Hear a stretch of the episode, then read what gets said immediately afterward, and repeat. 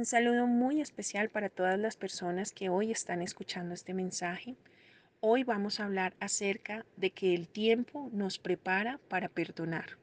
Y nuestro pasaje bíblico del día de hoy es Génesis capítulo 45, versículo 1 al 15 dice, José ya no pudo contenerse. Había mucha gente en la sala y él les dijo a sus asistentes, salgan todos de aquí. Así que estuvo a solas con sus hermanos en el momento de decirles quién era. Entonces perdió el control y se echó a llorar. Lloraba con tanta fuerza que los egipcios podían oírlo y la noticia pronto llegó hasta el palacio del faraón. Soy José, dijo a sus hermanos. ¿Vive mi padre todavía? Pero sus hermanos se quedaron mudos, estaban atónitos al darse cuenta de que tenían a José frente a ellos. Por favor, acérquense, les dijo. Entonces ellos se acercaron y él volvió a decirles, Soy José, su hermano, a quienes ustedes vendieron como esclavo en Egipto. Pero no se inquieten ni se enojen con ustedes mismos por haberme vendido.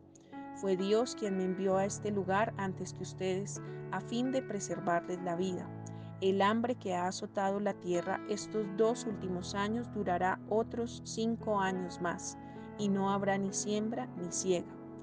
Dios me hizo llegar antes que ustedes para salvarles la vida a ustedes y a sus familias y preservar la vida de muchos más. Por lo tanto, fue Dios quien me envió a este lugar y no ustedes. Y fue Él quien me hizo consejero del faraón, administrador de todo su palacio y gobernador de todo Egipto. Ahora apresúrense, regresen a donde está mi padre y díganle, tu hijo José dice, Dios me ha hecho Señor de toda la tierra de Egipto Así que ven a verme de inmediato. Podrás vivir en la región de Gosén, donde estarás cerca de mí, junto con tus hijos y tus nietos, tus rebaños y tus manadas y todas tus posesiones. Allí te cuidaré porque aún quedan cinco años de cinco años de hambre. De lo contrario, tú, los de tu casa y todos tus animales morirán de hambre. Miren, agregó José, pueden comprobarlo con sus propios ojos y también puede hacerlo mi hermano Benjamín, que de veras soy José. Díganle a mi padre acerca de la posición de honor que tengo aquí en Egipto.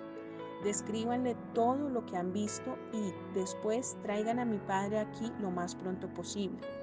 Llorando de alegría, José abrazó a Benjamín y Benjamín hizo lo mismo.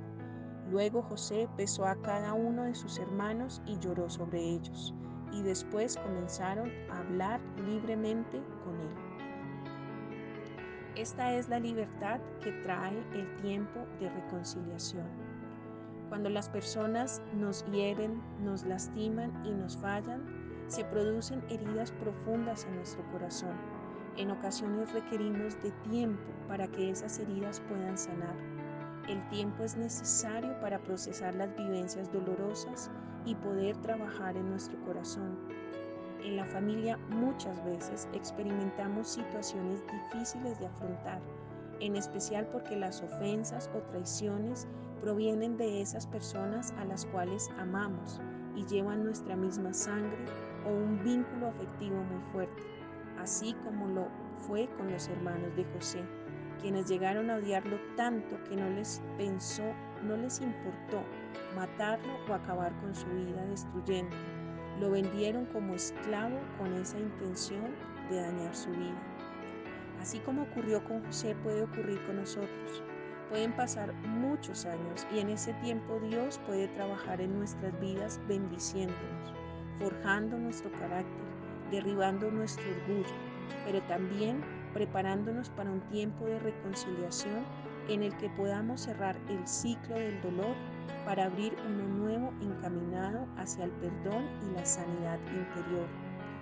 Cuando José vio de nuevo a sus hermanos, emocionalmente fue un choque muy fuerte, pues su pasado estaba lleno de recuerdos que fueron muy dolorosos para él, pero la manera en la que él se dirige a sus hermanos fue una señal de que su herida ya había cicatrizado y por esta razón no quiso vengarse aunque las circunstancias estaban dadas para eso, sino que por el contrario los bendijo desde el cargo de autoridad para que no murieran de hambre.